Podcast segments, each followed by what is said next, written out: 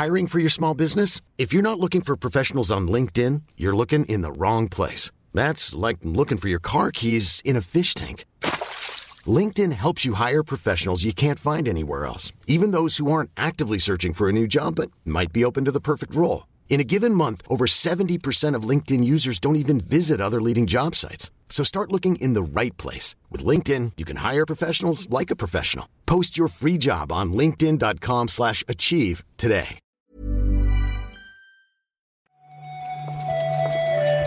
Buenos días, bienvenidas, bienvenidos a esta nueva recarga activa.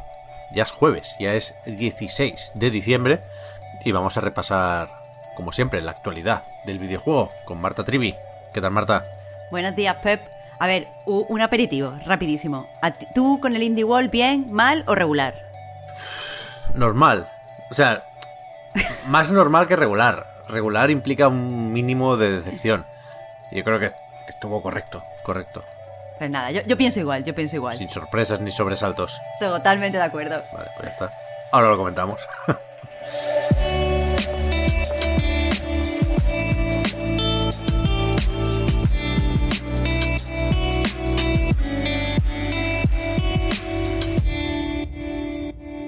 Claro, pero es que tú el Chico y Marta te lo conoces muy bien ya.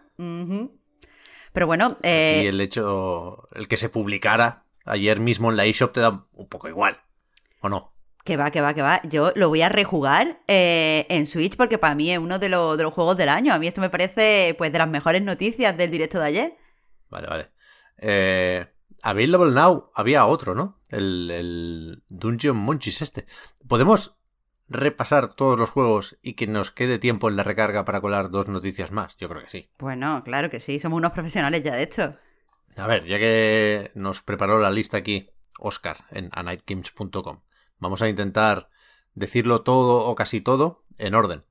Me gustó desde el principio, Marta, el Sea of Stars, que tuvo ya su Kickstarter, el RPG de los creadores de The Messenger, y que todavía le queda, ¿no? Porque la fecha es un poco lejana. Bueno, aún así me gustó verlo porque sí, o sea, justo después de ver este tráiler, me fui al tráiler que sacaron en Kickstarter y el juego va viento en popa, desde luego va a ser muy, muy interesante. Navidades de 2022, ¿eh? Dijeron. Ujú. Por eso decía lo de, lo de que todavía queda. Después, lo siento ya por el estudio taiwanés Underscore, pero su Alicia... Es que no me gusta nada, Marta. Ni el logo, que parecen os, las as. Es verdad No. que, que el logo es feo, la propuesta también está un poco vista porque al final cuenta es un cooperativo en el que hay dos personajes y cada uno tiene habilidades eh, pues complementarias y quiera que no, mm, pues eso, esto, esto parece que ya lo hemos jugado. De todos modos, bueno, está ahí para primavera del 2022 y va a ser además exclusivo de Switch. Console exclusive, pone aquí. O sea, yo creo que en Steam también, también colará. Eh, el que sí me gustó es el Locomotive, ¿eh? Esta aventura gráfica de investigar un asesinato en un tren, ¿no? Un poco Orient Express. Es que creo que todo en el juego es un poco inspiración clásica. A mí también me gustó mucho porque me gustan los, los point and click. Necesito verlo un poco mejor antes de verano de- del 2022, que es cuando sale, porque tengo que ver mm, cómo se juega bien, bien, bien en Switch. A ver si va, si va a ser cómodo o, o al final, yo qué sé, va a ser un engorro. Para mí, y a falta de ver cómo afina, lo que más me interesa a mí es el sentido del humor, eh, para mí fue la sorpresa del Indie Wall. Así que, que tope con él. Después, Afterlove EP. Un juego así mm, con ilustraciones que nos llegaron a recordar un poco a Florence, algo así. Sobre todo porque mezcla una historia de, de amor con eh, mecánicas como de, de juego de ritmo. Es verdad que también eh, tiene este aspecto, este tonito triste, así que es normal que, que lo, que nos lo recuerde. Eh, lo interesante aquí es que está hecho por el estudio de Coffee Talk, que es un juego bastante, bastante interesante, así que mínimo hay que darle una oportunidad. Y el que decía antes, que está disponible ya también, es ese Dungeon Munchies, juego de acción 2D eh, en scroll lateral, pero la mecánica principal, más allá de, insisto, lo que tenga que ver con el combate, es lo de preparar comida, ¿no? Sí, se supone que tenemos que cocinar los monstruos eh, y comérnoslos. Y no lo sé, la verdad es que no... A mí personalmente este tráiler no me vende la propuesta, pero bueno, está hoy disponible, así que podremos leer análisis en algún lado. Ya, a mí tampoco me entusiasmó el tráiler, ¿eh? Creo que le falta un poco de concreción en, en la presentación y en el apartado visual. Figment 2 me pasa un poco lo mismo, que parece que tenga que ser muy bonito, pero hay algo que no me encaja. No sé por qué, Marta. Creo que es la perspectiva isométrica que, que no me convence. Pero, pero bueno, en febrero de 2022 veremos qué tal sale. Hay demo de este, además.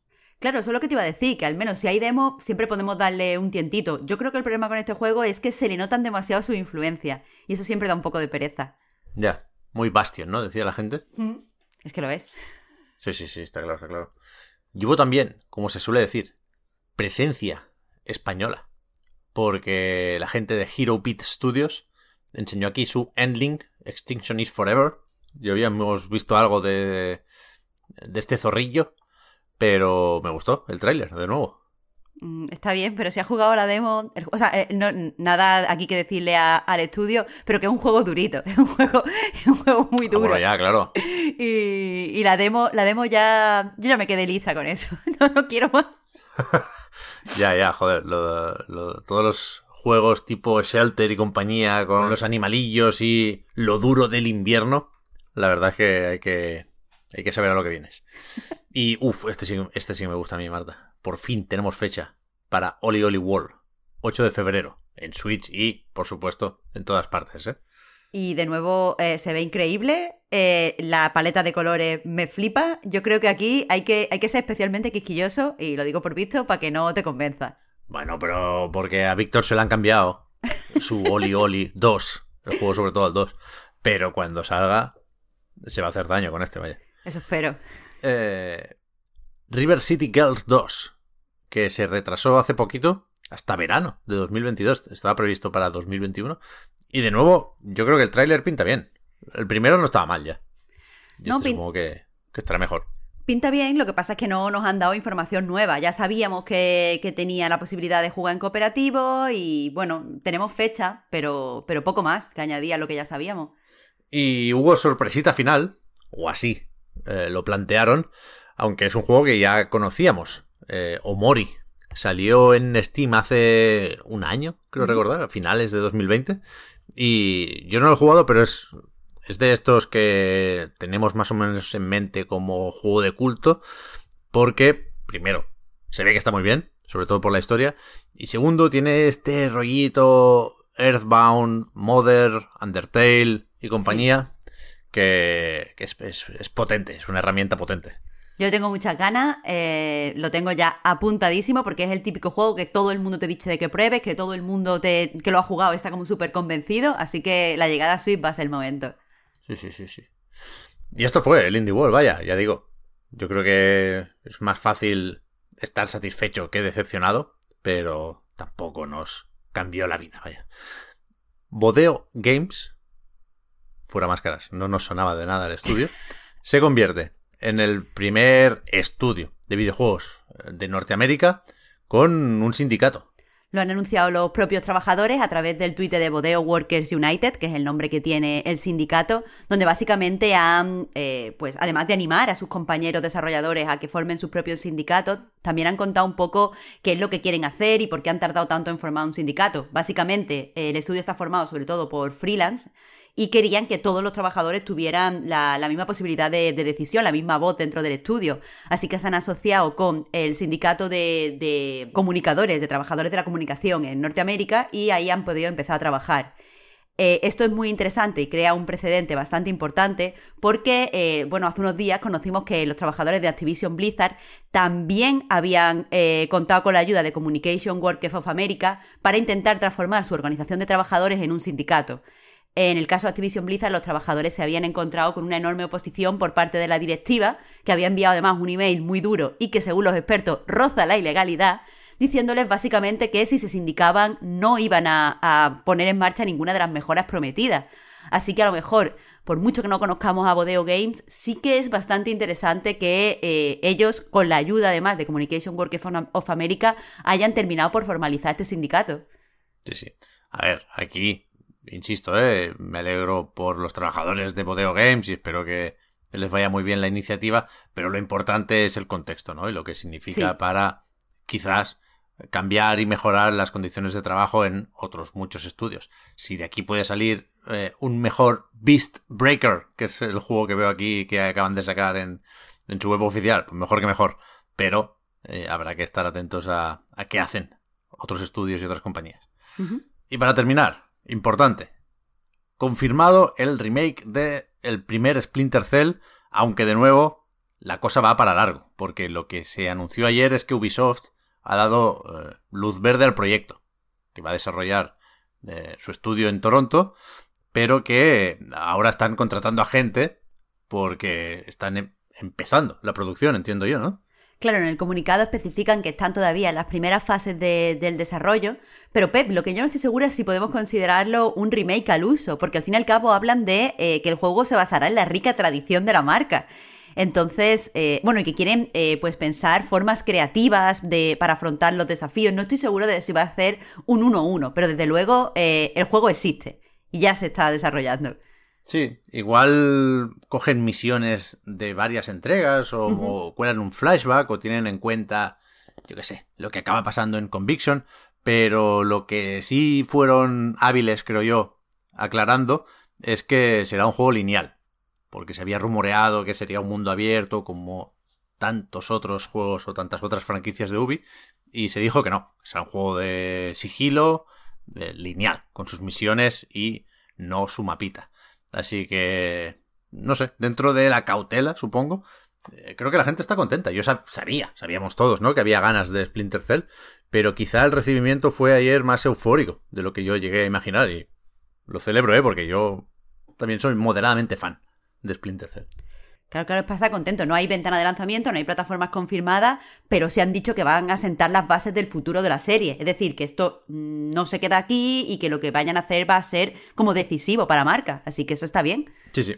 Hemos dicho lo de Toronto, pero no hemos dicho lo del motor gráfico, que es este Snowdrop, que conocemos del Division, también de Mario Marravich, cuidado con eso, y que se tiene que usar en el avatar también, es verdad, que no hemos visto nada más desde aquel tráiler sospechoso. Del último de tres. Ya, ya, ya. Y tan sospechoso.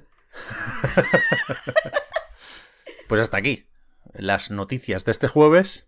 Y nos toca recordar, Marta, otra vez, que mañana Podcast Reload, en directo, en Twitch, a las 10 de la mañana.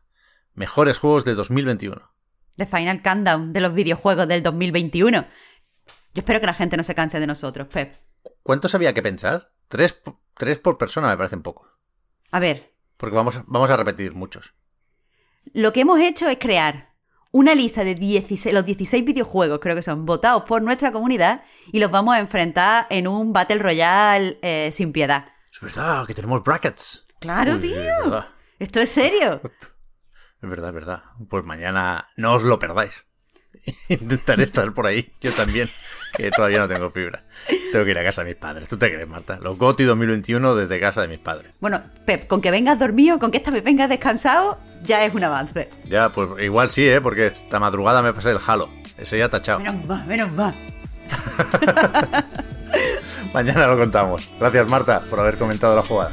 Muchas gracias a ti, Pep. Hasta mañana. Chao, chao.